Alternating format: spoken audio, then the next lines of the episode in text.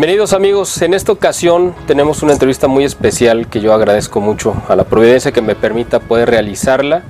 Es con un comunicador católico muy reconocido, ya de un tiempo para acá, muy joven además y muy combativo, que es eh, Luis Román. Muchos de ustedes seguramente lo conocen, lo, han visto seguramente en su canal, en sus videos y en todo lo que está haciendo en defensa de la verdadera fe, de la fe católica que nosotros defendemos.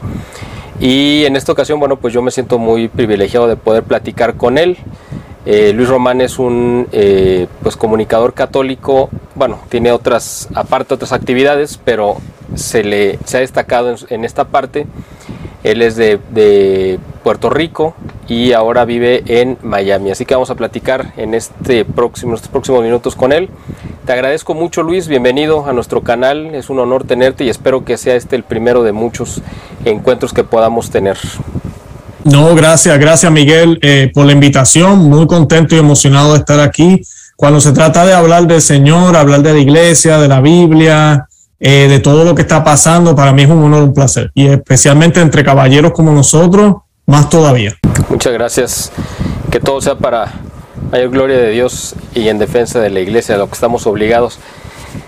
A mí me llamó mucho la atención, yo de repente te ubiqué en el radar, ¿no? Porque uno está en esto, pues viendo, buscando aliados, amigos, ¿no? Compañeros de, de, esta lucha y esta marcha que es medio ingrata a veces, ¿no? Porque sabemos que los enemigos brotan por todos lados, pero a veces los amigos no están a la vista, ¿no? Uno tiene que irlos buscando y son como esa perla fina, ¿no? Que uno encuentra, como dice el Evangelio y uno tiene que, ir con los amigos, a decir, miren, me encontré este tesoro. Yo creo que así, cuando menos de mi parte, me ha tocado encontrar gente muy, muy valiosa eh, a lo largo de este tiempo que hemos estado metidos en, la parte de la defensa o del combate, ¿no? De la, que hemos pasado del, digamos, de, ser espectadores, ¿no? Católicos espectadores a ser ya activos, ¿no? Y en este andar me encontré con tu canal ya hace tiempo y empecé a ver el material que estabas compartiendo, me pareció muy correcto, muy adecuado, muy, muy además muy importante eh, y me dio mucho gusto y dije, bueno, pues ojalá y en algún momento podamos coincidir. Se cruzó por aquí el evento de Sumorum Pontífico en Guadalajara hace un par de, tres meses ya y no pudimos vernos físicamente, pero ahorita lo estamos haciendo, así que es una bendición. Y quiero presentarte con la audiencia, ya más o menos dije quién eras.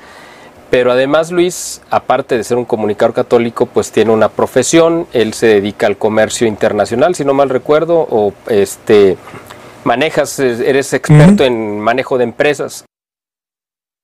Sí, logística, eh, distribución es lo más que me he destacado haciendo. Tengo una carrera, un MBA, como le llaman en inglés, en administración de empresas, gerencia estratégica y lo más que he hecho es, eh, y lo que encuentro haciendo todavía, eh, gerente de, un centro de distribución. Ah, ok. Además de esta parte profesional, que es yo creo que la que te da de comer, eh, te, tú estás estudiando teología, ¿no? Ahorita ya has pasado ya siete diplomados de diferentes cosas, ¿no? Uno de ellos especializado, me parece, en, o, te has metido a estudiar la teología de Santo Tomás de Aquino. Cosas muy interesantes que me topé ahí con, con cuando dije, bueno, ¿quién es, quién es Luis Román? Y, bueno, pues me da mucho gusto que estés aquí.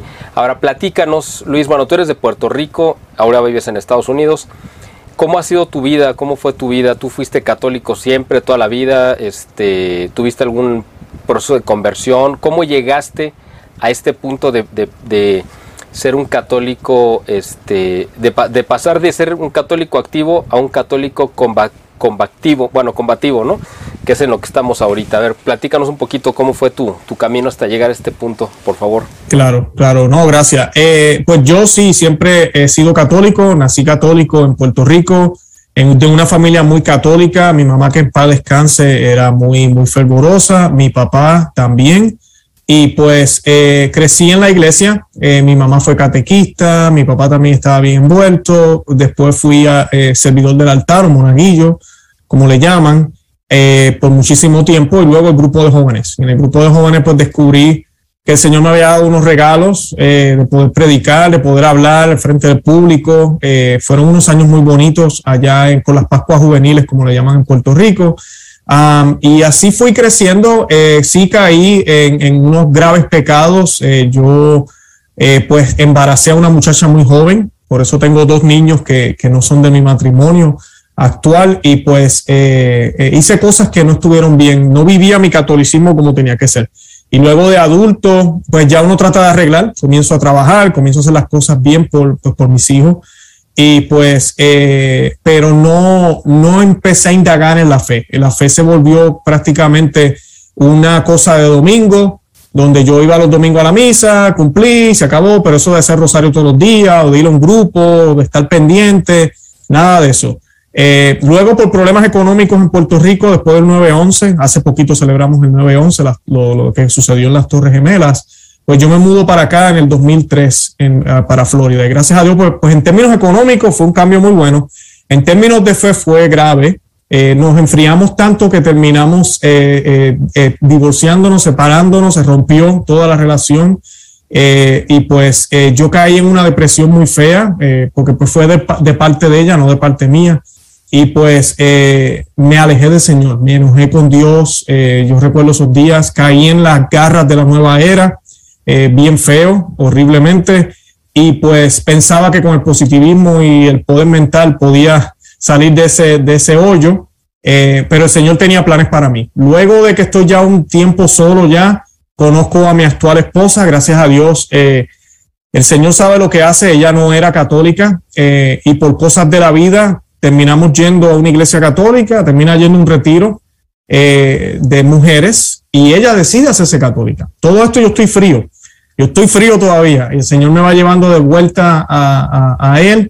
Eh, el, yo le digo, el programa estaba todavía en la cabeza mía. So, mi, mi, mi, esposa me hacía preguntas sobre la fe católica y era como sacar el polvo que ya yo hacía rato no miraba. Y me hacía muy buenas preguntas. Preguntas como que, ¿por qué los apóstoles, a mí, por qué ustedes los católicos adoran al Señor en el pedazo de pan y en la Biblia no aparece eso en ningún lado, ¿verdad? y yo tenía que contestarle cómo la iglesia ha ido, ¿verdad? Desarrollando su, su, teología, su doctrina, cómo se ha ido entendiendo mejor al Señor en el santo sacramento del altar, bueno, todo eso. Y pues eh, el Señor poco a poco nos va, me, la va llevando a ella y me va arrastrando a mí. Ya yo sabía que, que, que, que posiblemente, ¿verdad? El Señor me tenía planes para mí, así fue.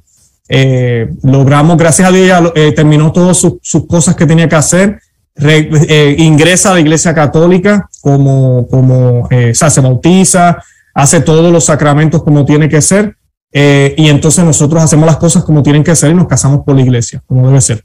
Eh, y ahí arreglamos todo. Esa es el, eh, la, la, la, la, historia corta, porque si me pongo a contar todos los detalles, estaría aquí una hora entera explicando todo. Fue mucho más largo que eso. Nos tomó años arreglar las cosas con Dios, pero lo hicimos. Fue sacrificado, muy sacrificado. Nos costó alrededor de casi dos o tres años vivir como hermanos, porque nosotros ya habíamos cometido el pecado de vivir civilmente casado en fornicación, y yo estaba tan frío que yo hasta cometí ese pecado. Yo sé que la gente escuchando esto no lo van a creer. Luis, Luis, que tanto habla de doctrina, de haber caído en todos esos errores, pero pues así, así fue. Y luego cuando el Señor ya nos coloca a, en, a servicio del Señor en la, en la iglesia, eh, pues uno comienza a ir creciendo poco a poco. ¿Qué pasa? Eh, yo no me había dado cuenta de todo lo que estaba sucediendo en la iglesia hasta que me empiezo a encontrar con gente en, el misma, la misma iglesia, incluyendo sacerdotes, hablando de Nueva Era. Ya yo mencioné que yo estuve en Nueva Era. Mi esposa estuvo en Nueva Era también. Ella no era católica, no se crió como católica. Para ella, en ciertos sentidos, es hasta más fácil darse cuenta cuando dicen disparates a veces desde el púlpito. Entonces, pues, eh, uno empieza a darse cuenta que hay mucha confusión y uno quiere pues poner el granito de arena y tratar de ayudar. Y pues uno empieza a hablar un poco de la teología católica, que es rica, hermosa, todas las dudas que tengamos están ahí, están escritas muy claramente en el Catecismo de la Iglesia Católica, el Catecismo de Trento, eh, en, la, en las Sagradas Escrituras, obviamente, en la tradición de la Iglesia. Y pues eh, me, empiezan a llamar de muchos lugares, localmente. Inclusive yo ayudé en una emisora de radio aquí en la diócesis de Orlando, aquí en Florida, estuve un tiempo inclusive en, la emisora de ellos, eh, ayudando con uno, con otros caballeros. Y pues el Señor empieza a llamar a uno. Ahora ya luego el Señor ya empieza a despertar a uno. Y, y, y, yo siempre digo, no sé por qué, a unos y a otros no, pero uno empieza a darse cuenta de todo lo que está pasando, que los que me siguen en el canal de Cómo se llama Vive tu Fe, saben los temas que uno trata, cuando uno empieza a ver los abusos litúrgicos, cuando uno empieza a ver cosas que no, no están bien con la fe católica. Y pues el Señor de esa manera me empieza como a poner esa espinita y yo comencé a hacer un blog que se llamaba Conoce, Ama y Vive tu Fe. Era solo escrito. Yo escribía artículos o, oraciones o cosas que yo había meditado, las colocaba en ese blog. Luego comienzo el podcast, que los que no saben, el podcast comenzó un año antes que el canal en YouTube. el podcast tiene alrededor de 70 episodios más que, que en video, que, que, yo comencé a hacer en audio nada más. Y tenía la inquietud, algunas personas me decían, Luis, el podcast está, eh, como dicen en Puerto Rico, brutal, me encanta los temas que tú traes. ¿De qué año estamos hablando cuando empezaste? ¿Perdón? ¿De qué año estamos hablando cuando empezaste? 2018, 2018 ah. más o menos el podcast y 2019 eh, que ya comienzo con el canal. Eh, las personas me empezaron a, pedir, algunos, las personas que me conocen, Luis, deberías empezar un canal de YouTube, porque la gente, aunque la gente no sabe de podcast, entonces van a YouTube a escuchar en vez de ir a una aplicación de podcast y escuchar el audio. Entonces, pues, pues yo comencé más difícil porque cuando es video, pues tú tienes que vestirte bien, tener un buen background, ¿verdad? Un paisaje o algo era más, era un reto y pues me tomó tiempo el poderlo hacer, pero gracias a Dios el Señor le va dando las herramientas a uno. Y comencé con un celular, eh, ¿verdad? Este, con los headphones, tranquilo, eh, y así comencé. Eh, eran temas de teología. Cualquiera, yo los invito a que vayan a mi canal y van a ver la evolución del canal, los primeros videos y cómo ha ido cambiando poco a poco. pero todo cambió ese mismo año con, la, con el sínodo de la Amazonía. Entonces, cuando yo empecé a hablar de todo lo que pasó de la Pachamama, y todo lo que sucedió allá, pues mi canal explotó. Eh, muy poca gente en español estaban hablando del tema eh, y pues explotó. Fue una cosa eh, impresionante cuánta gente empezó a acercarse al canal. Y mi intención no era atraer la, la, la, atención por la Pachamama, sino era hablar de lo que es idolatría, de lo que enseña la iglesia sobre eso, por qué no podemos practicar el sincretismo, qué es lo que enseña la iglesia católica sobre la, ecología. todos esos temas fueron los que yo estaba tocando y desde ese momento el canal pues empezó, siguió tratando temas de la fe católica, pero utilizando noticias actuales. So, básicamente es eh, y, tratando de incorporar lo que es la fe católica a lo que está sucediendo en el momento. Y creo que ha sido un gancho muy bueno, ha traído mucha gente y gracias a Dios, los miles de emails que uno recibe, comentarios, que la gente te dice, Luis, he aprendido muchísimo de la fe católica, pues me dice mucho, porque pues yo no sé nada, yo lo único que digo o hago es, que soy eco de lo que la iglesia nos enseña. Eso es todo, lo que Cristo nos enseña. Así de sencillo. Más o menos a la historia corta, así hemos llegado a, a, lo que tenemos ahorita. El canal no, yo no lo pedí, no es algo que yo siempre quise. Eh, yo siempre le digo a las personas, yo lo disfruto, pero es una cruz, no es fácil tener un canal. Eh, especialmente cuando hay ataques y además de eso la responsabilidad. Es la razón por la cual estoy terminando una maestría en la Universidad de Steubenville eh, en teología porque siento que es una obligación mía el prepararme bien, eh, el tener un, un, grado académico, porque son más de 100 mil personas que nos siguen en uno de los canales y en el otro tenemos dos canales ya, en el otro nos siguen 30 mil personas, alrededor de 30 mil personas. Y pues eh, es una responsabilidad grande, no es cualquier cosa. Así que pues eso es más o menos la, la, la historia y tratamos temas muy controversiales, algunos me, me catalogan eh, sismático, divisor, me acusan de muchas cosas eh, pero de verdad que no para nada. Lo hago con mucho amor, con mucha humildad y sin pelos en la lengua. Yo creo que ese es el problema, que lo hacemos sin pelos en la lengua, con toda directo, como tiene que ser. Claro. Qué, interesante todo lo que nos has platicado y además porque Dios te llevó al camino de la defensa de la iglesia, bueno, de la tradición además, porque eso no es común. Yo conozco y me imagino que tú también muchos comunicadores católicos muy aguerridos, muy con muy buena intención, pero totalmente modernistas, es decir, que, se, mm. que defienden por completo todo lo que salió del Concilio Vaticano II, como si antes del concilio no hubiera existido la iglesia y no existiera una tradición, un magisterio, este, como si la iglesia surgiera a partir de ahí y todo se renovó y todo es nuevo y eso es lo que vale, ¿no? Eh, y yo y además otro tema muy polémico que vamos a tocar un poco más adelante, pero ahorita nada más lo voy a tocar así de, de una mención, es que no se puede hacer ninguna, ninguna crítica al actual pontificado, ¿no? Bueno, al de Jorge Mario Bergoglio, porque estos, comunicadores brincan como, puedes a lo mejor hasta criticar otras cosas, ¿no? De la doctrina y del magisterio, pero no puedes tocar al Papa porque, uff, ahí sí se arde, ¿no? Entonces uno dice, a ver, pues en orden de jerarquía y de importancia, pues qué es más importante, o sea, el magisterio de dos mil años de la iglesia o este personaje que está ahorita aquí y va a pasar, porque pues no va a durar para siempre, ¿no? En, al frente de la iglesia. Entonces, esa desproporción también yo creo que nos habla de, que hay un problema serio ¿no? en, la, en la iglesia. Y tú mencionaste algo que se me hizo muy importante. Hay gente que no puede ver esto y tú dijiste, ¿por, por qué razón? O bueno, es una pregunta. Dios no, no permite, digamos, ¿no? que, que todo el mundo lo vea, como lo, quizá como vemos tú y yo con la claridad de los problemas que está pasando la, la iglesia.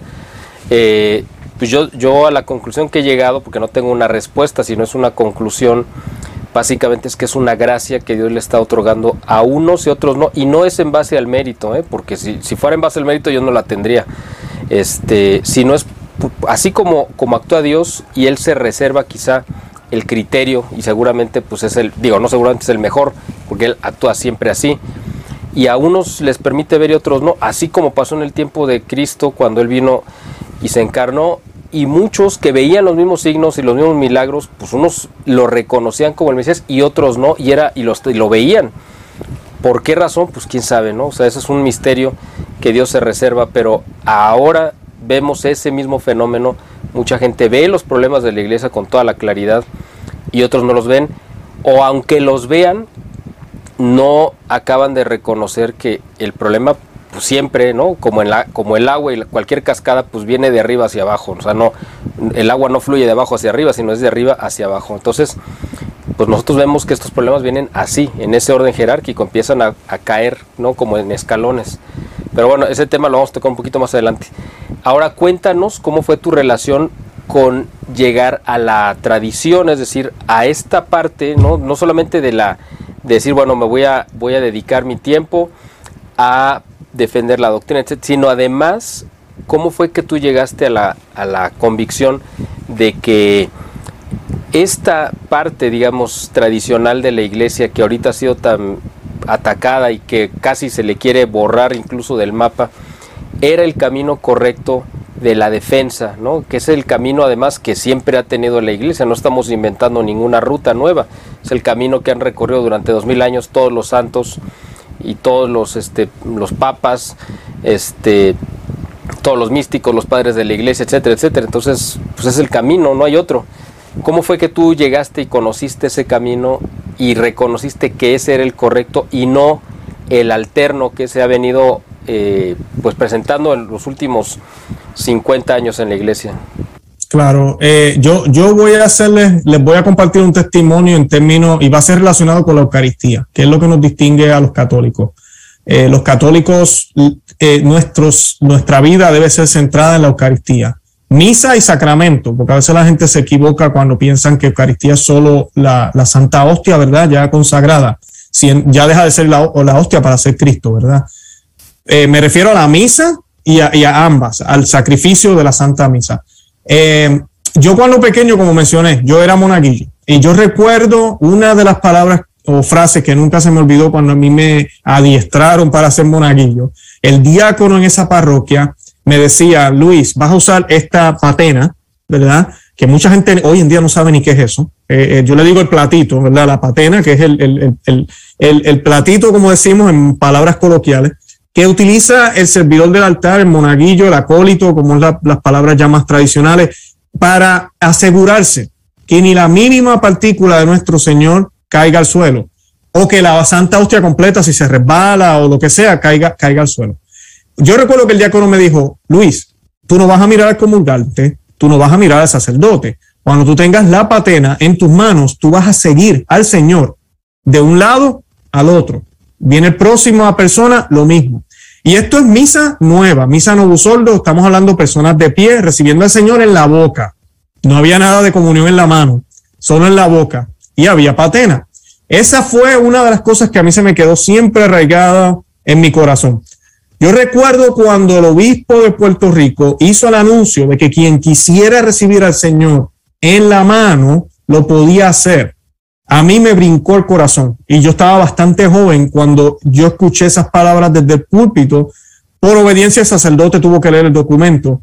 Muy poca gente empezó a hacerlo, pero yo decía que es raro. A mí me habían enseñado que solo el sacerdote podía tocar al Señor. Yo uso la patena, que por culpa de ese cambio que pasó, la patena luego la eliminan. Eh, y pues yo comienzo a ver todo eso y pues llego aquí a los Estados Unidos, eh, yo me imagino que en México también hay sus problemas, pero en Estados Unidos es impresionante ver eh, la cantidad de gente que lo recibe en la mano, prácticamente es todo el mundo, y tú tienes aquí en una misa fácil 25, 30 ministros extraordinarios de la Eucaristía. En muchas veces el sacerdote ni siquiera distribuye la Eucaristía, él se sienta. Entonces, esas eran cosas que a mí me, me, me, me ponían me, me, alteraban porque no, no, tenía la teología que yo había aprendido de la iglesia, no coincide con eso. Entonces, además de eso, los dejaban subir alrededor del altar con ropa casual, con maones, con suéter, con camiseta. Y yo decía, pero no hay que estar vestido para ir allá arriba. Yo recuerdo cuando yo era monaguillo, a mí yo tenía que ponerme la sotana antes de yo ir a asistir al sacerdote e inclusive para ensayar o practicar la, Santa Misa, ¿verdad? Para no aprenderla, nos colocábamos la ropa porque es un lugar santo, es un lugar sagrado. Entonces, uno va viendo ese cambio, uno va viendo cómo la iglesia, en vez de ir acercándose a lo más sagrado, como que va tirando para el lado y vienen con las excusas que todo es en el corazón, todo es en el corazón. Y pues eh, no, hay, hay, un problema. ¿Qué pasa? A mí me hacen una invitación a una parroquia tradicional aquí en, en la Florida, mis padrinos de boda, me invitan.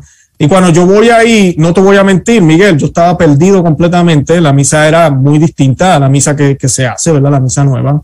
Y, pero lo más que a mí me impactó fue ver a todo el mundo de rodillas recibiendo al Señor en la boca, con patena de manos del sacerdote solamente. Todo el mundo en la parroquia, no había ni uno solo recibiéndolo en la, en la mano, porque no se le iban a dar de todas formas. Y eso a mí me hizo casi llorar. A mí se me salieron casi las lágrimas esa primera vez que yo fui. Esa es la razón primordial que yo les recomiendo a todo el mundo, la misa tradicional. Algunas personas empiezan, no, es que a ti te encanta el latín, que a ti te encanta, nada que ver con el latín. El latín es lo de menos. Lo más importante es adorar y glorificar a Dios como Dios. Y eso fue lo que a mí me mueve a la tradición. Claro, ya uno va a estas parroquias, empiezan las preguntas, ¿por qué no hay mujeres en el altar? porque solo los, el sacerdote es el que lee las lecturas, eh, porque eres el único que distribuye la Eucaristía. Y uno comienza a aprender, ve eh, lo que escribió San Agustín, lo que escribió Santo Tomás de Aquino, lo que los sínodos concilios dijeron. Y esto es doctrina de la iglesia. Y no hay un solo concilio ni un solo sínodo que haya dicho que la comunión se puede recibir en la mano. ¿Verdad? Eso ya es tema, podríamos hablar de eso hoy toda la noche. Eh, lo, que es, lo que hay es un indulto por Pablo VI en aquel momento, como un permiso, una excepción, pero no debería ser. Y se ha vuelto ahora la norma. Entonces, cuando uno ve eso, ve los dos lados y te das cuenta que en un lugar donde se hace la misa nueva, todas estas faltas se están haciendo y en el otro lugar no se hacen, pues tú dices, caramba, ¿sabes? No hay más nada que pensar, uno más uno es dos, me tengo que ir para acá, porque el Señor me ha dejado ver. Ahora, el Señor no me ha dejado ver, ahorita tú hablabas de eso, porque deja ver a unos y a otros no yo reto a las personas que están viendo este programa que tal vez no han visto o no entienden lo que estamos hablando eh, Miguel y yo aquí hoy, estudien su fe, indaguen, profundicen y no hay que ser teólogo, no hay que hacer un bachillerato, una maestría, con simplemente leer las palabras de Dios, leer el, el catecismo y mirar lo que dice las Sagradas Escrituras y lo que dice la Iglesia Católica sobre el papel del sacerdote y lo importante que es el papel de él, nos daremos cuenta que lo que se está haciendo ahorita mismo es un ataque no solo a Cristo, es un ataque a la iglesia y al sacerdote. Lo que se hace es tirar al suelo todo lo que la iglesia siempre eh, enseñó y lo que nos enseña Jesucristo en su persona. Así que esa fue mi manera de, mi forma de llegar, pues fue a través de la Eucaristía, Miguel. A, través de la Eucaristía fue que yo llegué a la misa tradicional. Vaya, qué interesante. Y ahorita que estabas mencionando esta parte del, ataque al sacerdote, a la Eucaristía y a la iglesia, bueno, particularmente la misa y el sacerdote, este, pues hay un fenómeno que yo creo que tú lo has visto también con mucha, pues, con mucho interés y además yo creo que es tan sorprendente, ¿no? En cualquier parte del mundo, es precisamente este crecimiento sin precedentes de del, del, gusto por la tradición y que los templos que celebran la misa tradicional en todo el mundo están llenos principalmente de jóvenes. Eso es un fenómeno extraordinario. Yo, la primera vez que yo fui a una misa eh, tradicional aquí en Guadalajara fue hace ya un poquito más de cuatro años, en el 2017, en Semana Santa de 2017 y yo me imaginé, yo me imaginé que pues el templo evidentemente iba a estar lleno de gente de 80 años para arriba, ¿no? Porque era la gente que le había tocado ver la misa tradicional y era una cuestión como de recuerdo, ¿no? Y mi sorpresa fue que sí había gente obviamente de esa edad, pero serían 10 personas y el resto, que había gente hasta de pie, todos eran quizá menores de 50 años. Y yo dije, bueno, ¿esto qué es? Y cada vez que iba veía más y más jóvenes, adolescentes era un fenómeno que yo sinceramente no me lo esperaba y que me dio mucho gusto, pero o sea, no me lo esperaba. Y yo creo que es como una respuesta, como, el, como un organismo, porque al final de cuentas, pues la iglesia es un organismo vivo. Y yo creo que cuando entra una infección, como ha sido, yo así lo veo, no, no, no te comprometo a que tú eh, respaldes mi, postura, pero yo veo que el Concilio Vaticano II, pues ha sido en parte como una grave infección que ha entrado a la iglesia y, ha habido una pues un antivirus, ¿no? Por, por decir de alguna manera, o sea, una reacción eh, positiva para contrarrestar este mal que ha sido precisamente el renacimiento de esta eh, o el surgimiento de esta corriente de defensa de la tradición.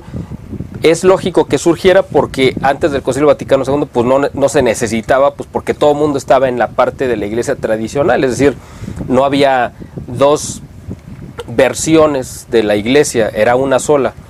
Cuando viene el Concilio Vaticano II, que viene a reinterpretar muchas cosas y que aunque en teoría es un concilio pastoral, se convirtió en un concilio doctrinal donde aparentemente reinterpretan todo.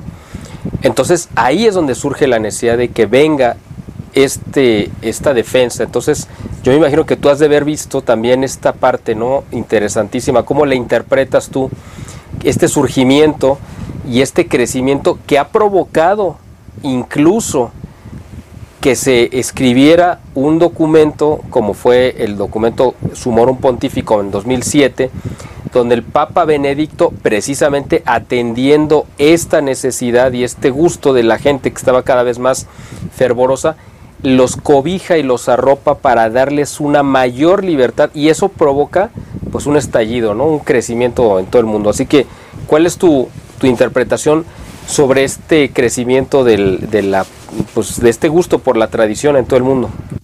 Eh, eh, definitivamente es obra del Espíritu Santo. Eh, la iglesia, y cuando digo la iglesia me refiero a los líderes. Desde Pablo VI para acá, ellos han hecho lo imposible por, que no exista la misa, pues la misa, la misa de siempre, la misa católica. Eh, ¿verdad? Porque deciden hacer esta reforma, que no es una reforma, es básicamente otra misa. En, en los 70, eh, una misa que fue influenciada por protestantes y, y, fue hecha para ellos, porque era ese, podremos darle el beneficio de la duda, vamos a suponer que las intenciones fueran buenas y ellos lo que querían era traer más gente a la iglesia católica. Ya llevamos 51 años con este experimento sabemos que no funciona, no sirve. Se nos han ido los católicos y, los, y muchos de los que van a las parroquias, dice el Pew Research aquí en los Estados Unidos, que el 70% de los que se hacen llamar católicos, y digo de que se hacen llamar porque eh, se supone que un católico no diga esto, pero 70% de los que atienden, que van a la misa, dicen que la Eucaristía es un símbolo, es algo importante, que Jesús da gracias a través de ese pan, pero no confiesan que Jesús eh, que es Jesús, que dejó de ser pan y es Jesús.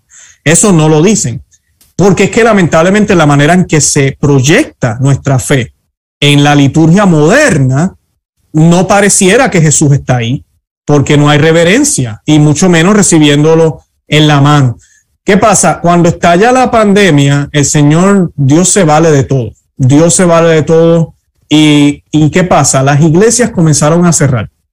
Luego, cuando comienzan a abrir, eh, bueno, y hablando de cerrar, sabemos, porque esto no es secreto, que muchas de las comunidades tradicionales no cerraron. Eh, eh, buscaron maneras, la, hicieron afuera, la misa, en el exterior, mi párroco, por ejemplo, dejaba la puerta del frente cerrada, las laterales abiertas, eso parecía que estaba cerrado, pero nada, estábamos todos adentro. Buscar forma, porque Jesús es esencial. Yo no puedo permitir que el gobierno me diga a mí que el supermercado es más esencial que la Eucaristía. O sea, entonces, pues, eso es lo que muchas comunidades tradicionales hicieron. Entonces, dieron testimonio a otros católicos a ellos ver eso. Mi párroco no me quiere confesar, pero aquella parroquia por allá que hacen la misa antigua y, todo lo demás, que me queda un poco distante, el padre está confesando, yo voy a ir para allá. Entonces mucha gente comienza a migrar, comienza a llegar, se topan con esta liturgia que es hermosa, porque aunque uno no la entienda al principio, y no por el latín, porque en serio, Miguel sabe esto, el latín es lo de menos. Luego que tú te acostumbras a ella, se entiende mucho mejor lo que está sucediendo que si fuera en lengua vernacular de verdad que sí.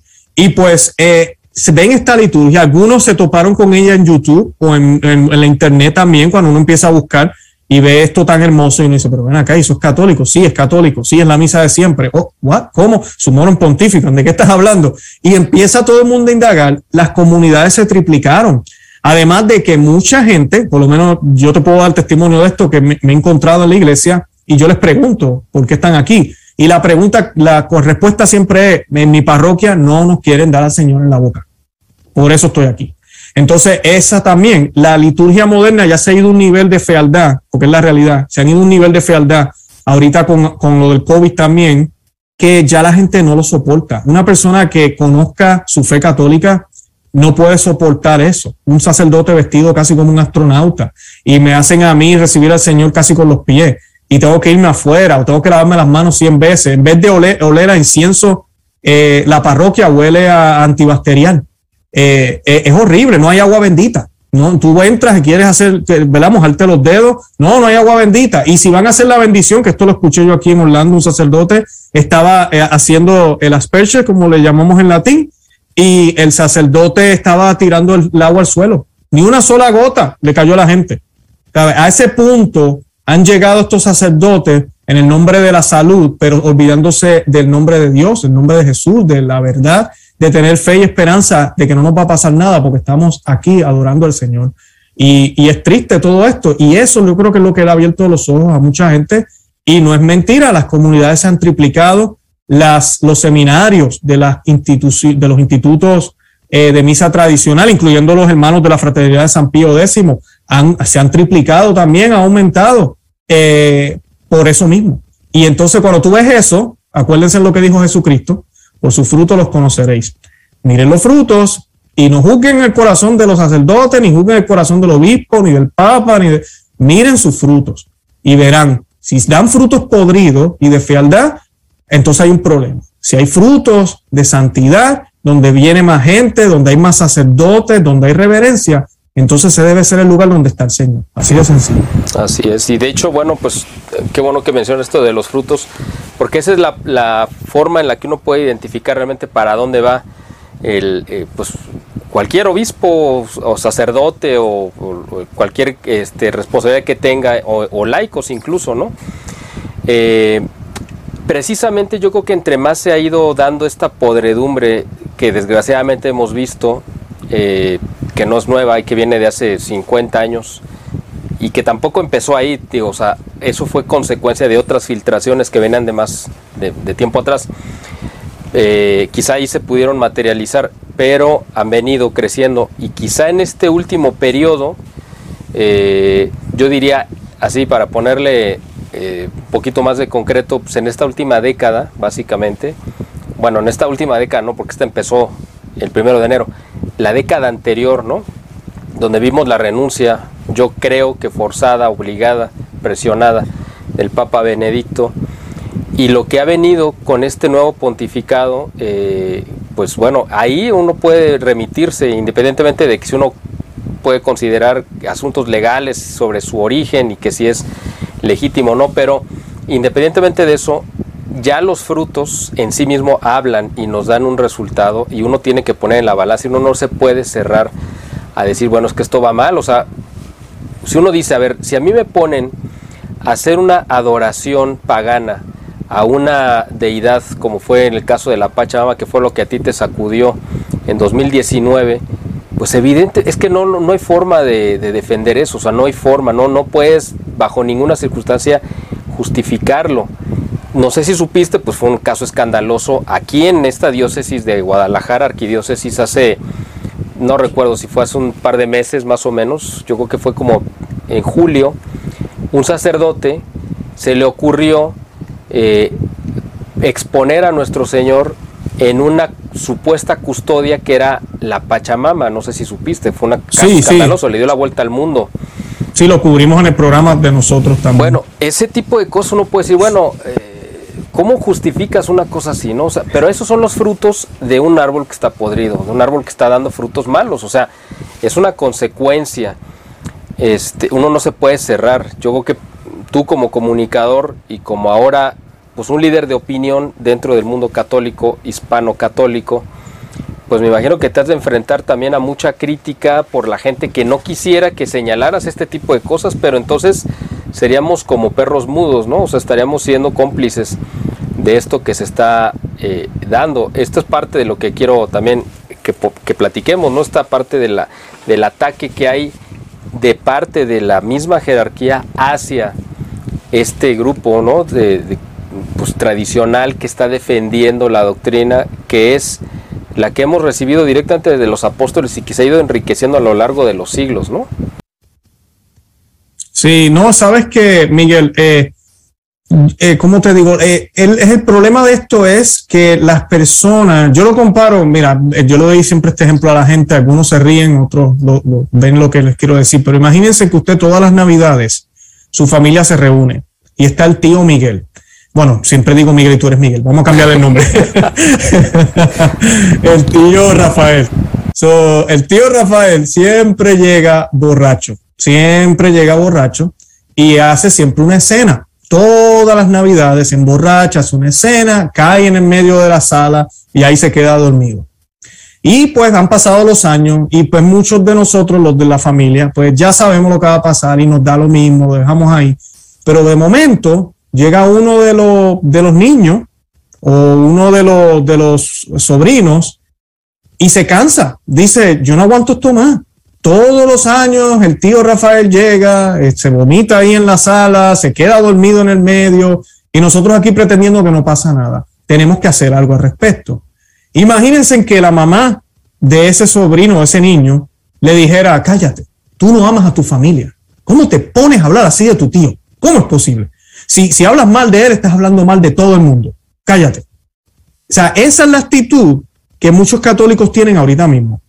Y eso no es amor por la iglesia. Si ellos piensan que eso es amor, el tratar de cállate, cállate, tapa, tapa con, el, con la alfombra toda la basura, eh, no, eso no es limpiar, eh, es, eso es hacer aún más daño. Y, y, muchos nos critican a nosotros los que nos atrevemos a hablar de estos problemas y nos dicen, ay, pero que ustedes están poniendo eso, ahora los protestantes van a, van a coger tu video y van a ponerse a, hablar mal de la iglesia. Ya ellos están hablando mal de la iglesia. Y mi video no es para los protestantes. Mi información o lo que se compartimos, lo compartimos con amor para otros católicos, para que veamos lo que está pasando, para que lo pongamos en oración y oremos por las cosas correctas. Y no orar para que la iglesia siga como está. Y cuando digo iglesia me refiero a los líderes. No para que la iglesia siga como está, sino vamos a orar por las cosas correctas tenemos unos problemas y la jerarquía no está haciendo lo que tiene que hacer. Tenemos que orar por eso. Y lo hacemos con amor porque estamos en una guerra de almas. El demonio se aprovecha de la confusión, de la ambigüedad, de, de esta hipocresía, porque es una hipocresía el tratar de tapar un problema por el bien supuestamente de la iglesia.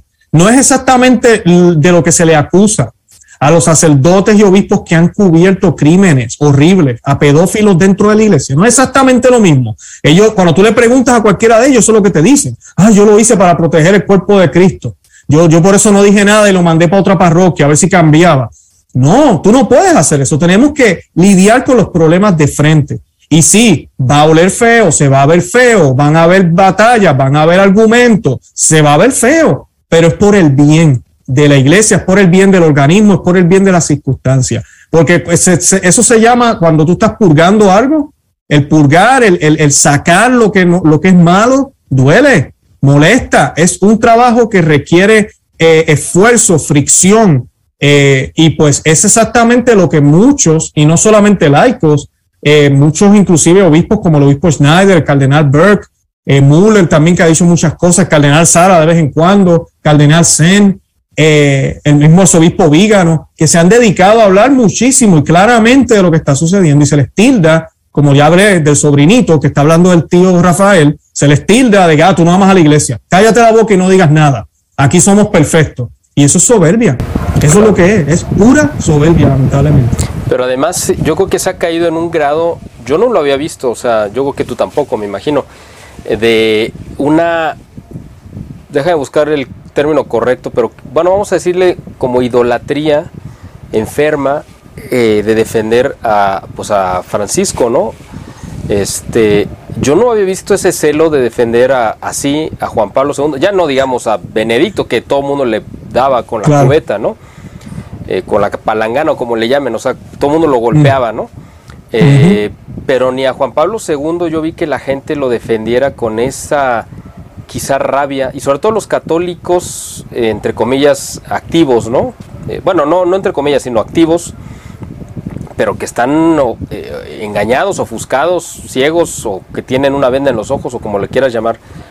A mí me parece algo que es como un síntoma de una enfermedad espiritual eh, que está haciendo muchísimo daño a la iglesia, ¿no? O sea, como tú dices, y creo que fue un ejemplo muy bueno el que diste, ¿no? De, bueno, pues estás viendo que está evidentemente ahí la, el, error, el, daño, y no, pues no lo puedes criticar porque entonces tú estás yendo en contra, no, estás señalando lo que está mal y estamos obligados a ello.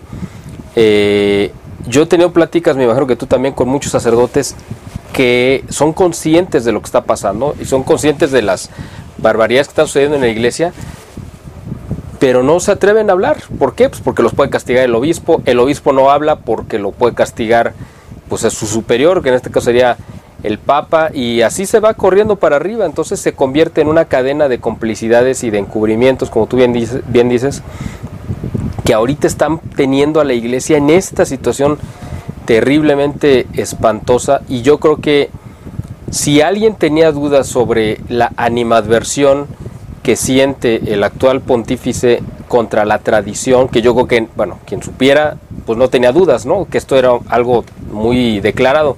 Pero si alguien tenía alguna duda todavía, la ha de haber despejado con este documento espantoso que sacó de los custodios, que yo le digo custodios de la traición, ¿no? No de la tradición, sino de la traición, porque pues eso fue ya la guerra declarada precisamente a esta parte, a este grupo, o vamos a decir, este, esta parte de la iglesia que, que nos aferramos a vivir lo que nos obliga la iglesia, es decir, a vivir la tradición, el magisterio, la doctrina que hemos recibido y ahora pues resulta que estamos mal y que tenemos que quitarnos, ¿no? Este, lo que aprendimos desde siempre y apegarnos a una nueva interpretación de una iglesia que no representa ya todo lo que representó la tradición de 2000, bueno, de 1950 años.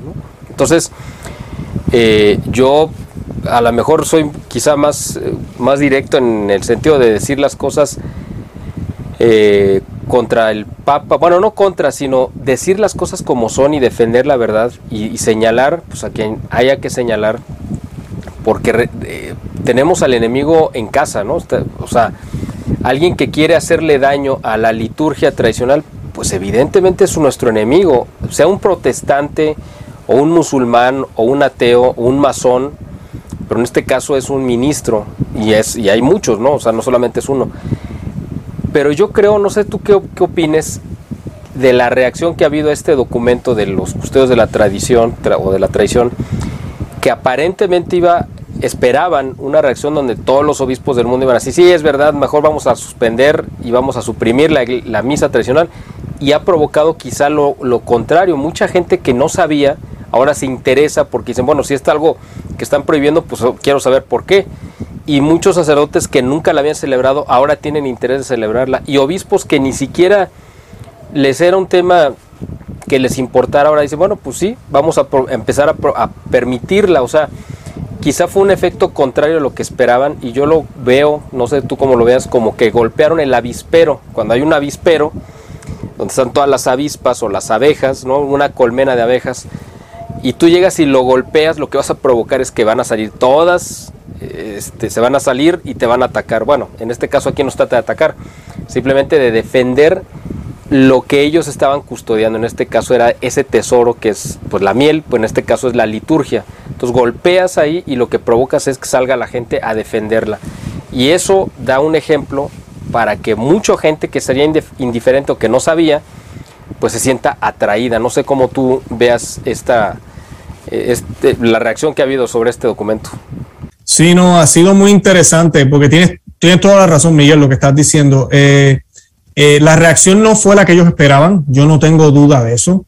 El documento sale, la carta que acompaña el documento es muy interesante porque el Papa pues explica por qué lo está haciendo y una de las razones que él da es esa. Él dice que se hizo una encuesta, como podríamos decir, o un survey, le dicen en inglés, eh, y pues se hicieron unas preguntas en las diócesis y los obispos respondieron que hay eh, información de que solo el 30% de los obispos respondió.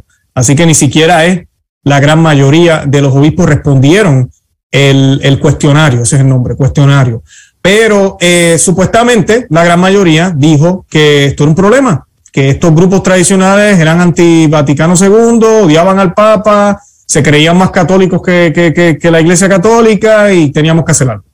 Y que él, como Papa, pues se, se vio obligado, entonces tuvo que hacerlo y lo hizo. Y yo veo eso como una manera de él lavarse las manos. Dice, pues ahora lo dejo en las manos de ustedes. Y él hace esto esperando que, que los obispos reaccionen y hagan exactamente eso. Empiecen a prohibir, como hicieron en Costa Rica, lamentablemente, eh, de esa manera. Y entonces, si alguien quiere poner dedos, pues van a señalar a quién? A los obispos. Lo que ha sucedido ha sido todo lo contrario. La mayoría de los obispos ha decidido dejarlo todo igual la gran mayoría de ellos. Algunos esta semana salió eh, publicado una, un, no me acuerdo el nombre ahora, uno de España y otro de Argentina. Ambos las pusieron en pausa, las misas, y esta semana dijeron que ya después de haber meditado van a dejar todo igual y que entonces el documento que hicieron para decir eso contesta las dudas que tiene el Papa. Investigamos y todos están aquí bien. Eh, sí, ellos se adhieren al Vaticano II, la, la, la, las misas se van a hacer a tal hora. Y, como, como quien dice, ya cumplimos con lo que estás pidiendo, eh, eh, Papa Francisco, y ya.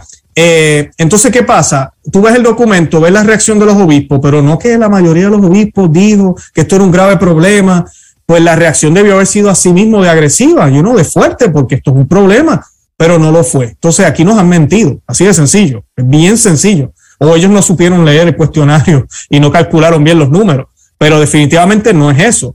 Eh, porque yo dudo que los obispos hayan cambiado de opinión de la noche a la mañana. Entonces, eh, no suspendieron las misas. Entonces, ahora, ¿a quién le ha caído? O sea, él, tiró este balde de agua, el agua salpicó y se mojó él. Él se acaba, le acaba de caer el agua encima. Entonces, quien queda ahora como, como el malo es el propio Papa, es el propio Papa Francisco, eh, porque el documento es muy fuerte con el lenguaje que utiliza, especialmente ese punto número uno, donde dice que la única lex orandi en la misa nueva. Eh, entonces, ¿qué pasó en el 1969 para antes? Entonces, ¿qué rayos hacía la iglesia?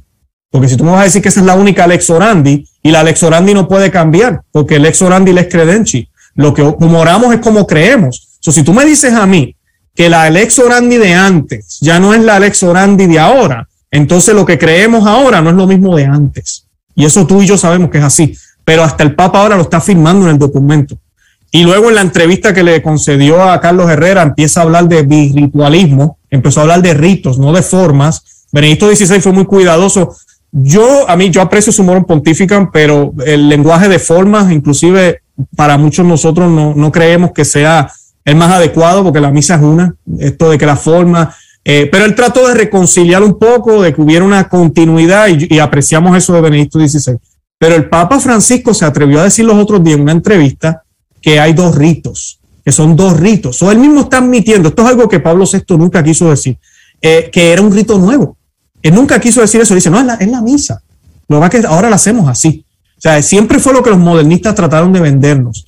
Y ahora tenemos un modernista porque es que es obvio, si tú miras las dos misas, los que han ido a las dos misas saben, son distintas las oraciones, la forma en que se celebra, la manera en que se celebra, la intención, la mente. Una está enfocada en un banquete y la otra está enfocada en el sacrificio de, la, de, Gólgota. Así de sencillo. Es bien, bien diferente eh, la, la manera en que se hace. Y el Papa dijo eso los otros días. O sea que definitivamente ellos sin darse cuenta es una victoria para, para los, que, los que hemos defendido la misa católica, que lo hemos dicho abiertamente y algunos nos han acusado. ¿Cómo tú vas a decir que hay otro rito? ¿Cómo tú vas a decir que crearon otro? Bueno, el Papa acaba de decir que son dos ritos. Él estaba hablando de que debían hacer algo como hacen los ortodoxos, que le dan un permiso a los sacerdotes para celebrar dos ritos, el, el, romano y el, el griego o el que sea. Él empezó a hablar de esa manera sobre la misa en latín y la misa nueva. O sea que hasta él reconoce que la misa es distinta. Lo gracioso es que él mismo se contradice y él dice que los elementos de la misa tradicional están en la misa nueva. Pues si así fuera, ¿por qué estás hablando de dos ritos? ¿Por qué estás diciendo que son dos ritos? O sea, porque es que ellos saben que no, no es cierto. O sea, eh, tú vas a una misa tradicional, si conoces la teología católica, como le ha pasado a algunos sacerdotes que yo he entrevistado, el padre Romanowski, Jonathan Romanowski, que yo le entrevisté, yo no sabía que él era protestante antes de ser sacerdote, y él, él, él llega a la iglesia católica, estudia la teología, amaba la misa, la misa nueva. Él dice, no, el Cristo está ahí, yo, lo, yo amaba la misa, pero no fue hasta que fue a la misa tradicional que se dio cuenta, espérate un momento, esto es lo que yo he estado estudiando, ahora lo puedo ver con claridad, porque hay una coherencia, les orandi, les credenci. O sea, por eso yo les reto a la gente, no me haga caso a mí, no le haga caso a Miguel, póngase a estudiar la fe, asista a la misa tradicional y usted mismo se va a dar cuenta, va a darse cuenta que hay una discrepancia, una interrupción cuando nos trataron de imponer o nos impusieron esa liturgia moderna con otras metas. La meta no era traer a Cristo, la meta era tener una fraternidad de la iglesia, que es lo que estamos viendo ahorita. Ese era el plan a, largo plazo y lo estamos viendo ahorita, el ecumenismo, eh, el diálogo interreligioso, que no es diálogo, es básicamente aceptar que todos nos podemos salvar sin Cristo. Eh, todo este disparate que estamos viendo ahora, ver los papas, que lamentablemente Juan Pablo II comenzó con esto, de ver los papas orando al mismo nivel con religiones paganas, eh, es, horrible. O sea, algo que no se, nunca fue posible antes de los años 60, ni se hizo. No porque la iglesia era eh, una iglesia de soberbios, sino porque era una iglesia que defendía la verdad. Y la verdad es una, y es Cristo Jesús. Y a quien no le guste, pues que mira, que se vaya. Así de sencillo. Pues ahora queremos adaptar a Jesús al paganismo. Y eso es un pecado horrible. Claro. Me, da mucho gusto escuchar esto que, dijiste, ¿no? Porque, eh, pues sí, tienes razón. Eh, uno de los de las cosas que más se le han criticado, bueno, o que se le deberían de criticar al Papa Juan Pablo II con todo el bien que hizo, pero pues fue un error grave, ¿no? El hecho, bueno, para empezar, el hecho de haberse metido antes que hacer la oración esta de Asís, haber ido a la sinagoga de Roma, para empezar, ¿no? Porque bueno, ahí puso en su en el nivel de que la, la, la antigua alianza pues seguía vigente cuando pues quedó abolida, ¿no? Para empezar. Pero además esta oración, que ya fue como pues algo peor todavía, ¿no? Que fue poner al mismo nivel, como tú bien dices, a la Iglesia Católica junto con los hindús y los budistas y cualquier otra creencia, ¿no? Este, cuando no es así, obviamente, sino qué caso tiene, para qué existe una iglesia católica como camino de la salvación, si te puede salvar por cualquier lado, o sea, qué caso tiene que, nosotros seamos católicos, pero bueno. Quiero pasar a otra pregunta, Luis esto que hemos platicado, esta, esto exactamente, este tema que ahorita estás tocando, ¿no? De la diferencia entre estos dos ritos, no es algo que solamente se quede como una cuestión litúrgica, es decir, no solamente es una cuestión que se discute en la iglesia, en, específicamente en Estados Unidos se ha reflejado en dos posiciones políticas antagónicas también lo cual a mí se me hace muy interesante porque yo no sé si en otras partes del mundo suceda, quizá, pero en Estados Unidos creo que ha sido evidente que la gente, los católicos que apoyaron a Trump en el año pasado, estaban en, en la misma sintonía que el arzobispo Viganó, por ejemplo, y los que estaban criticando a Francisco, señalando por este tipo de cosas. Y por el otro lado, los católicos que creyeron o que creen que Biden es católico, que obviamente pues no lo es realmente, eh, pues estaban con Francisco. Y Francisco mismo tomó posición y partido al repudiar cada vez que pudo a Trump y apoyar en lo que pudo y operar hacia Biden, el voto de Biden. Incluso lo vimos, y tú lo viste pues de primera mano, cuando el arzobispo de Los Ángeles, eh, José Gómez, me parece que se llama, este, pues hizo un señalamiento sobre por qué eh, no se le debería de dar la comunión a los católicos o políticos católicos que estuvieran a favor del aborto y vino una reacción, una respuesta del Vaticano para tratar de detener eso que iba a ser pues un documento, según entiendo, de la Conferencia del Episcopado Americano. Entonces, aquí ya estamos hablando no solamente de esta discusión litúrgica sobre si es dos misas y dos ritos y lo que sea, sino esto ya se reflejó también en la parte política, porque evidentemente el cardenal, bueno, Trump se apoyó mucho en el cardenal Viganó para golpear a esta ala católica que tenía una influencia obviamente grande en Estados Unidos, pero que son sus enemigos declarados. Y por el otro lado, esa parte, ese votante, votante patriota, vamos a llamarlo así, norteamericano, el, votante católico, porque hay protestantes, pero el votante católico patriota que simpatiza con Trump también ve, creo yo, a, este a Francisco pues como su pues no sé si decir su enemigo, no, no sé si llega a tanto, pero cuando menos como alguien que no los representa en la fe y bueno, pues en lo social menos, ¿no? Entonces, no sé, ¿tú cómo ves esta parte, ¿no? De la polarización social que le echan la culpa a Trump cuando realmente él, pues simplemente vino a decir, a ver, yo defiendo los intereses sobre los que se fundó este país y son los que yo quiero retomar y, y reencauzar que es lo contrario al globalismo, ¿no? Y Francisco representa, es el pontífice entregado por completo al globalismo y al proyecto del nuevo orden mundial. Yo creo que, bueno, yo lo digo y son mis palabras, no hago que sean tuyas, son mis palabras, pero pues no sé qué opines tú al respecto sobre esto.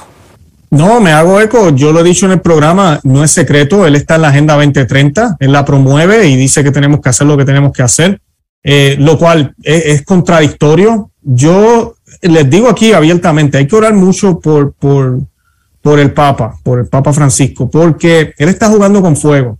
Eh, tú no puedes ir allá donde esto es poderoso y yo estoy con ustedes y todo lo demás y de vez en cuando tirar un mensajito por la espalda y decir que el aborto es malo, porque la bandera de esta gente es el aborto.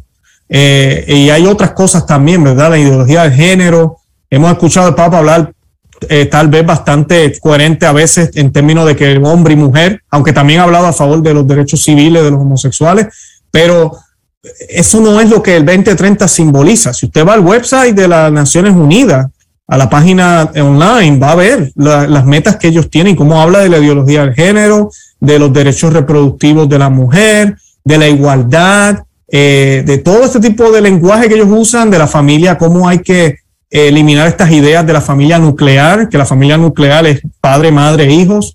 Eh, se habla de muchas cosas ahí, es triste que el Vaticano esté en esa agenda. Y muchos me dirán, no, que la idea es tratar de convertir a la gente. No, eso no es lo que está pasando para nada. Lo que estamos viendo es un apoyo de parte del Vaticano y el Vaticano está al servicio de ellos. Le dice, no, lo que necesiten, aquí estamos. Miren el video que salió hace poco hablándonos de qué es un verdadero acto de amor. Eh, tenemos que pertenecer al club ahora también. Eh, y pues es, eso, están trabajando con esta agenda, así que es muy, muy lamentable y muy triste. Y pues yo creo que él está jugando con fuego definitivamente, completamente con fuego. Sobre la política aquí en Estados Unidos, sí, es muy interesante. Los católicos estamos extremadamente divididos aquí en los Estados Unidos.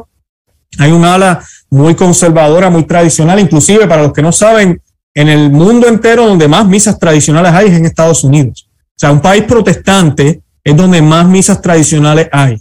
Eh, más de 600 lugares hacen misas tradicionales en los Estados Unidos. Bueno, pero es que no hay que olvidar que Estados Unidos fue, este, pues la mitad del, del de, bueno, la mitad de su territorio era católico, hispano, ¿no? O sea, hasta que, hasta que fue arrebatado de México en 1847, pero ya habían pasado 75 años de la independencia y esa parte seguía bueno, esa parte que después se convirtió en territorio norteamericano, pues era un territorio hispano católico. Y, yo creo que no es casual que en la guerra civil se haya peleado más que esclavistas contra no esclavistas, realmente fue una guerra de protestantes contra católicos, es decir, la misma guerra que se dio en Europa este, a partir del 1600, ¿no? entre católicos contra protestantes, lo que se vio en Estados Unidos.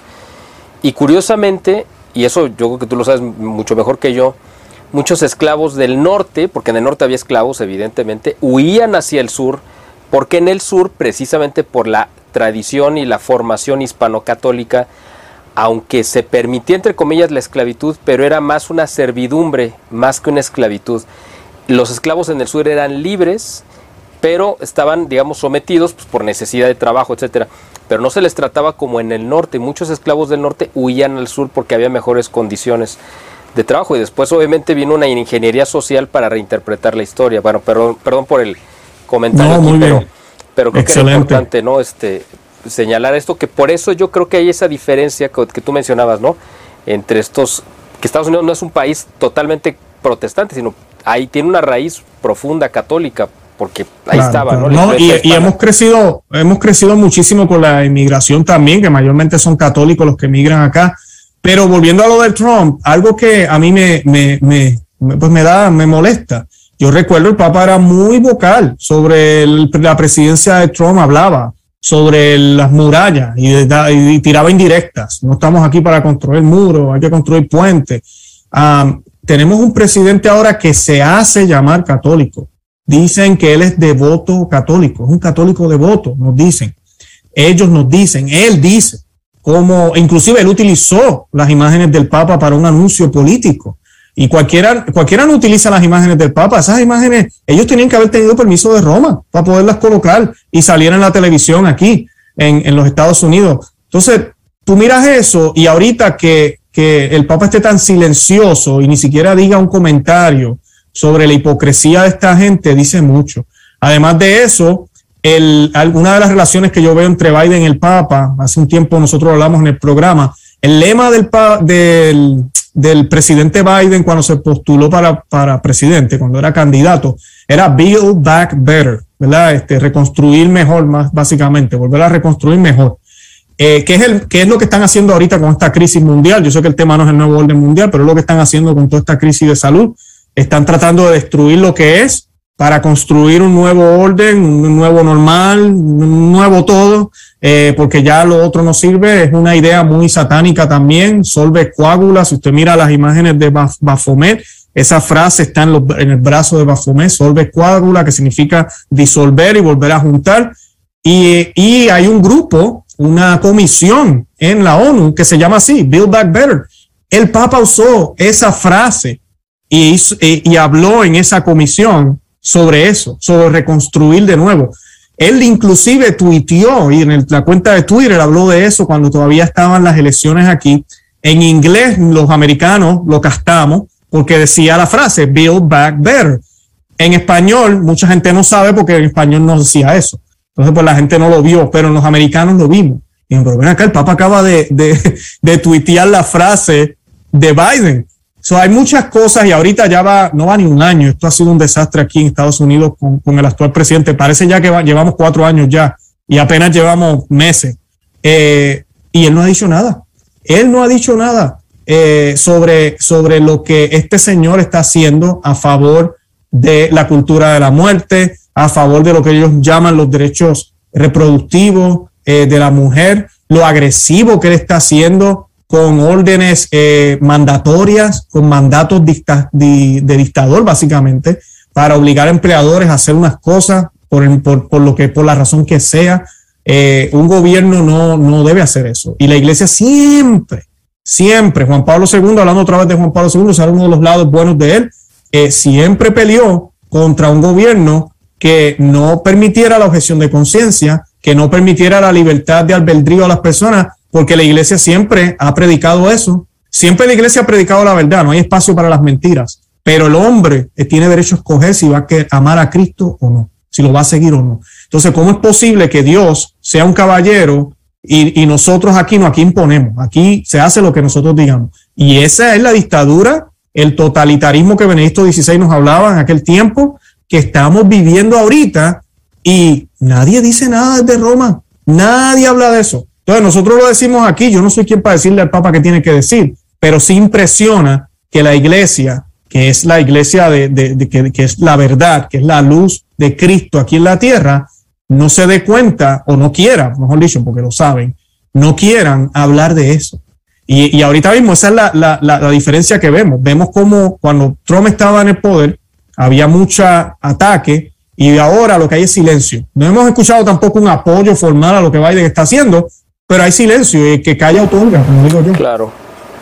Ahora quiero terminar, Luis, además agradeciéndote todo el, tiempo que generosamente nos has regalado, pero quiero terminar con algo muy actual, ¿no? Que es algo que incluso tú publicaste, creo que el día de hoy, ayer o hoy en tu canal, que es este video de, de Mel Gibson, ¿no? El actor y productor tan afamado, este que después yo, bueno, voy a estoy preparando un video sobre sobre él porque creo que vale mucho la pena, no no sobre este video, sino sobre él y su ya muy larga historia combatiendo el nuevo orden mundial pero específicamente este video que él grabó eh, hablando sobre los sacerdotes cancelados, es decir, estos sacerdotes pues ya castigados, ¿no? Por decir la verdad, por defender la liturgia, por dar la comunión en la man, en la boca, perdón.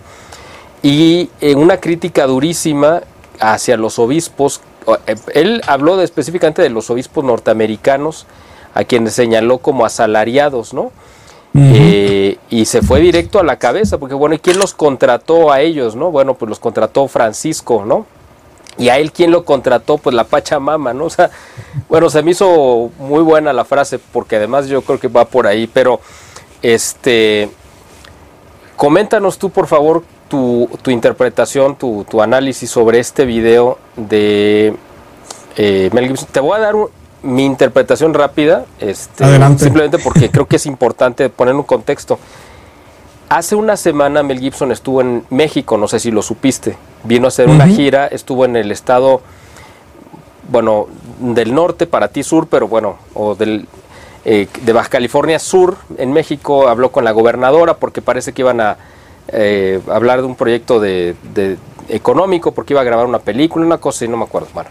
Sí, vi a Eduardo Verastegui, creo que estaba ah, por ahí también. Que para vi unas fotos también. A eso voy exactamente. Bueno, Eduardo Verastegui, que es un actor, tú ya lo conoces, ¿no? Este, no voy a mm, hablar más de él, este, pues por otras razones, pero solamente quiero enfatizar que mmm, yo tengo la percepción que él es uno de los defensores del Papa Francisco, es decir, yo nunca lo he visto ni le he escuchado ninguna crítica, simplemente él creo que está totalmente alineado con el Papa por ignorancia o por la razón que sea.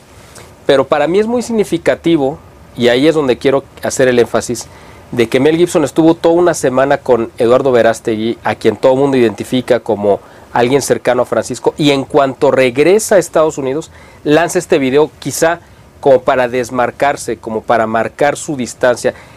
Yo en México, esa es mi interpretación, pero seguramente a lo mejor tú tienes una, sin duda mejor, más amplia, este, y quisiéramos que nos las compartieras, por favor. Interesante, oye, gracias por eso, no, no, no sabía esos detalles, me parece interesante lo que, lo que compartes. Eh, bueno, Mel Gibson, eh, hay muchas opiniones de él. No voy a, voy a dejar que cuando tú saques tu video y, hablen de, hablemos de, hables tú de él, la gente conozca un poco más de su vida. No es que él sea un santo, eh, hay muchas historias de él, muchas cosas que, y él mismo lo dice inclusive en el video. El video es bien corto, cinco minutos, pero dice mucho. Pareciera, y, y él lo está diciendo como de memoria, pero eh, está muy completo. Él inclusive dice esa frase, él dice, yo no soy un santo. Eh, y lo sabemos, ¿verdad? Sí, exacto. Y, y, sabemos que lo, que lo fue, hay muchas cosas que, que, han salido, también es parte del ataque que se le ha hecho a él por, por lo que él denunció que estaba sucediendo en Hollywood, pero no se quita, sí, hay, hay pruebas, o sea, él lo arrestaron borracho una vez, hizo unos comentarios sobre los judíos, unas cosas que salieron, nadie es perfecto, ¿verdad? Pero, pero definitivamente yo lo quise compartir en mi programa. Eh, bueno, compartimos solamente el pedacito eh, del video, eso fue el domingo pasado, eh, porque es lo que llevamos diciendo muchos y pues yo sé que hay mucha gente admira el trabajo de él, especialmente el trabajo que yo sé que el Espíritu Santo lo utilizó a él, al dirigir la película de la Pasión de Cristo. Eh, él también tiene otras obras como eh, Corazón eh, Braveheart, yo le llamo Corazón al Diente o Corazón Libre.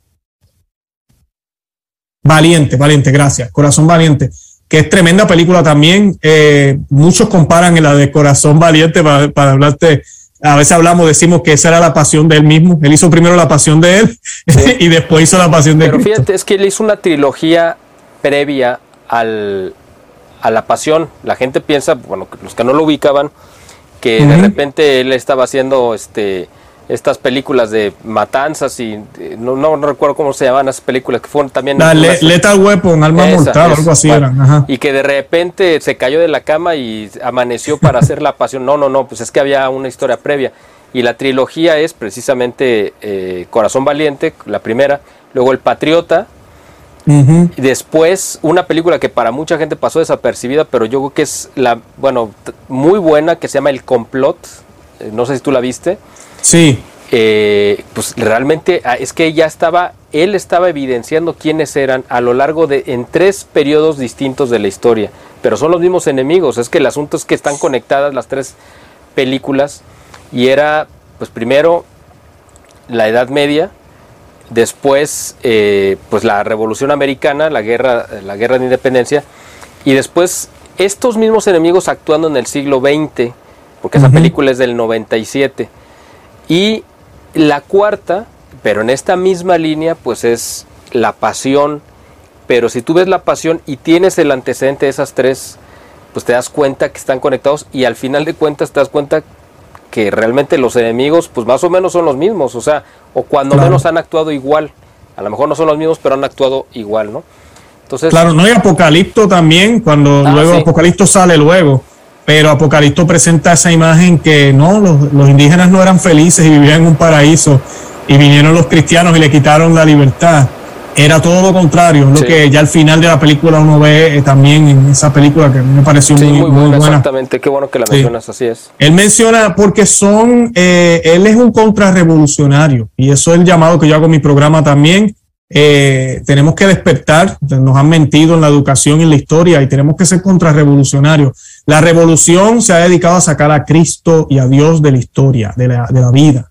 Por eso hubo una revolución francesa, la revolución eh, luterana, porque es una revolución, revolución protestante. Eh, todas las revoluciones que han habido, la revolución sexual y la que está viendo ahora, la que está sucediendo ahorita en nuestros propios ojos, es para remover todo lo que sea lo que queda de ese remanente cristiano, de esa era gloriosa que la Iglesia Católica llegó a estar, donde los pueblos eran católicos, no eran perfectos, pero eran católicos, eran cristianos y Dios era el centro. Eh, y pues eh, él siempre ha sido una persona que ha denunciado eso y en la iglesia se ha dado cuenta eh, desde hace mucho tiempo ya a mí me sorprendió que él hablara de, ese, de, este tema que habló en ese, en ese corto. Algo que él menciona y me parece interesante, que deja a todos pensando. Cuando él menciona al principio del, del clip o del video, eh, que la coalición de sacerdotes cancelado, y él se ríe y dice, es increíble que tengamos algo como esto. Y esa parte a mí me, tocó, porque yo digo, wow, es cierto, o sea, es increíble que exista una cosa como esa. Eh, y él empieza a hablar qué sucede con los sacerdotes, por qué los obispos los persiguen. Eh, él usa las palabras, palabras este, grandes, utiliza en inglés dice bully, ¿verdad? Los intimidan. Eh, y luego empieza a hablar un poco también de la misa tradicional. Me gustó cuando mencionó Juan Primum. Yo no lo pude creer. Yo dije, este, este señor está bien informado. Cuando mencionó Juan Primum, dijo, no, la misa no la pueden quitar porque está protegida por Juan Primum. Y Juan Primo, para los que no saben, es el documento que Papa eh, San, Pío V eh, decretó y canonizó la misa. Por eso lo que sucede en los 70 es, es problemático, porque la misa no se, no se puede cambiar, no se podía cambiar. Y pues, y eso es debatible, algunos teólogos lo debaten, pero hay unas cosas ahí en la Santa Misa que no se podían cambiar y se violaron. Y pues eh, él menciona eso también, habla muy claro de todo eso, y pues, eh, y habla lo que tú mencionaste, del Papa Francisco, quienes lo... Eh, él habla de la infiltración, básicamente. Él habla de una infiltración, como tú mencionabas al principio del programa, que no comenzó en el Concilio Vaticano II en los años 60, sino que lleva ya unos 100, yo me atrevería a decir 150 años. El Papa San Pío X luchó contra el modernismo. Eh, a mí me da gracia cuando la gente me dice, no, el modernismo sí, el Papa San Pío X lo destruyó. No, él lo aguantó, pero volvió a resurgir. Se, se aguantaron, se escondieron, esperaron. Y, y, poco a poco empieza a salir esa nueva teología, nuevas interpretaciones, no por parte de protestantes, sino por parte de católicos y comienza todo este problema y lamentablemente pues la graduación eh, fue en el concilio del Vaticano II y luego las reformas que, que las reformas se fueron, la, yo digo reforma porque es la palabra que ellos usan, pero ¿verdad? la nueva misa, los nuevos breviarios, las nuevos sacramentos, la nueva forma de, de, hacer los sacramentos. sino una revolución, como tú mencionas. Una revolución, eso mismo es. Y lo gracioso de esto es que con todo y lo problemático que hay cosas en el concilio, el concilio ni siquiera pide eso. O sea, cuando uno lee, el concilio inclusive defiende el latín, eh, defiende muchísimas cosas de la Santa Misa. Hay una, hay una de los documentos Sacro un Concilium, creo que es, si no me equivoco, que habla de la misa. Yo siempre le digo a la gente, cuando usted lea ese documento, recuerde y mire la fecha. La misa nueva no estaba todavía cuando ese documento se escribió. Incluso la música importante se defiende que el instrumento primordial es el órgano y que el Correcto. en latín, o sea, pero después este se, fueron por la tangente. Así se Fueron, se fueron por la tangente porque aprovecharon ese espíritu de revolución que había e hicieron lo que les dio la gana. Por eso yo digo que fue una imposición. Eh, no fue lo que querían los padres conciliares y de todas formas el concilio, Juan 23 lo dijo cuando lo llamó a, ¿verdad? Pidió el concilio eh, y cuando, y Pablo VI también lo dijo, era doctrinal. O sea, era doctrinal, no era dogmático no sé, es algo que eh, era pastoral, disculpen. Eh, y es, es, inaudito lo que ha estado pasando por 50 y pico, 70 años ya, eh, cómo se ha tomado lo que ha pasado ahí, cómo se han olvidado de lo que pasó antes, como tú decías al principio del programa. Es como si una iglesia, pues como no, ha nacido una contraiglesia dentro de la iglesia católica, porque la iglesia es una. Y pues es, es ya se nota demasiado, ya se ve se ve muy claro y eso es lo que pues Mel Gibson está denunciando muy claramente en, en ese corto y también darle soporte a estos sacerdotes porque sí es una realidad. Amigos sacerdotes que me escuchan, tenemos que estar dispuestos a dar el cuello por Cristo. Eh, yo, Miguel, mi persona, no es por darme el, en el pecho, pero no es fácil pararse en una cámara y que miles de personas te vean semanalmente. Y, uno está poniendo muchas cosas en riesgo también. Yo no estoy diciendo que soy más santo, pero tenemos que estar dejar, de, tenemos que dejar la comodidad. No estamos en tiempo de comodidades. Y, y usted sacerdote, usted piensa que yo debería dar a Cristo en la boca. Denlo en la boca. Ah, mi obispo me dice que lo tengo que dar en la mano. De, eh, distribúyalo en la boca. El Señor le está diciendo a usted en el corazón que lo distribuya en la boca. Y nosotros le debemos obediencia ciega solo a Cristo. Solo a Cristo el obispo se puede equivocar y una orden que no va en acorde con las enseñanzas de la Iglesia Católica, no hay que seguirla. Y si eso le cuesta que, mira, no tenga parroquia, como le pasó a muchos sacerdotes, como le ha pasado al padre Michael Rodríguez, como le ha pasado a, muchísimos sacerdotes, pues mira que así sea entonces. Bendito sea Dios. Es mi llamado y es lo que pues el, eh, Mel Gibson hace en ese video también. Él está dando apoyo a estos sacerdotes cancelados que hay acá en, Estados Unidos una coalición que hicieron eh, grupos de laicos para apoyar a estos sacerdotes eh, para que ellos puedan continuar su labor, a pesar de que ya no tienen parroquias, no tienen nada, porque los obispos no quieren darle parroquias, eh, porque hablan la verdad. Claro. Pues es una situación muy grave la que estamos viendo. Pues Luis, de verdad, digo, tenemos una infinidad de temas que yo creo que podemos pasarnos aquí, no, no solamente varias horas, sino yo creo que el resto de la semana platicando y yo creo que son muy interesantes. Y te voy a pedir también que, bueno, ojalá podamos volver a, a conectarnos más adelante porque hay muchos temas que se van a ir dando, además se van a seguir dando, pero este primer programa que hicimos, yo te lo agradezco de verdad, fue muy, muy interesante, muy enriquecedor. La gente que no tuviera la fortuna todavía de conocerte, pues ahora te van a conocer, te van a seguir a lo largo de la transmisión, bueno, del programa. Se estuvieron viendo tu página, tus redes, este, donde la gente te puede seguir en, en, Twitter, en Facebook, o sea, la gente ya va a saber quién eres, eh, a qué te dedicas y sobre todo la riqueza que estás eh, compartiendo cada semana. Y bueno, o más seguido, porque yo veo videos tuyos muy seguido, este, para que estén informados y formados, o sea, las dos cosas, que tengan la información, pero además la formación y que sepan defender su fe, como dice tu, tu canal muy correctamente, conoce, ama y defiende tu fe. De hecho, ese es el camino, si no, no, no puedes llegar al fin, no puedes llegar a defenderla si no la amas y si no, no la puedes amar si no la conoces. O sea, es el camino necesario para llegar ahí. Así que Luis, de verdad te agradezco todo este tiempo que nos has eh, obsequiado. Fue muy enriquecedor. Yo te invito a que volvamos a conectarnos más adelante. Y si tienes algún este último comentario, pues adelante. No, gracias, gracias por la invitación, muy contento, gracias por, por, por, por tomarme en cuenta y sí, claro que sí, aquí estaremos de nuevo. Eh, nada, invito a la audiencia, a los que no nos conocen, conoce, ama y vive tu fe, es el nombre del canal. Eh, hay otro canal que se llama Perspectiva Católica, eh, ambos, ¿verdad? Tratamos Perspectiva Católica, no, no hacemos tantos episodios, conoce, ama y vive tu fe, usualmente son tres episodios semanales. también estamos en conoce, ama y vive tu fe.com Ahí pueden suscribirse. Yo les estoy regalando un, libro que se llama Maná de Aliento para el Cristiano y pues pueden recibir las notificaciones y no se pierden nada por email.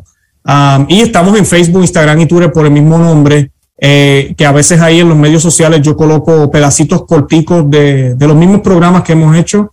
Si quieren estar informados, también pueden, pueden suscribirse ahí a conocer a María de tu Fe en esos medios y así no se pierden nada y, nada eh, yo invito a la audiencia mía también, que tal vez que no te habían encontrado, a que te busquen y también se suscriban a tu canal y pues que estén pendientes a todo lo que tú vas a estar eh, colocando, porque pues para eso estamos aquí, estamos para unirnos, para hacer un frente fuerte en estos tiempos de lucha, buscando lo que tenemos en común, defendiendo la sana doctrina y sobre todo trabajando por, por el reino de Cristo, por el reino de, del Inmaculado Corazón de María que está a punto de llegar, eso está ya a vuelta de la esquina, como dicen. Sí, sí, así lo veo yo también, esto ya es inminente, esto ya no puede soportar más y estamos viviendo yo creo que la parte final del reino del mal y eso nos debe de, alegrar, ¿no? Porque es como dice la escritura, hay que levantar la, la cabeza porque estamos prontos a nuestra liberación. Esta esclavitud del pecado a la que hemos estado sometidos durante tanto tiempo y creo que ya estamos cerca de ser liberados. Así que bueno, que esa esperanza nos mantenga firmes. Pues muchas gracias, muchas gracias Luis por este tiempo y gracias a ustedes también por el favor de su atención. Este programa especial que hicimos con, con eh, Luis Román desde Miami y bueno pues... O, es Kissimmee, de Kissimmee. ¿Perdón? Estoy en Kissimmee, ah, Florida. Perdón, en Florida, en Florida, perdón. Sí. bueno, Miami, Florida también, pero estoy en Kissimmee. Ok. Bueno, pues muchas gracias por, por habernos seguido a lo largo de esta transmisión. Póngase en contacto con, con Luis, estén al pendiente de todo lo que está subiendo.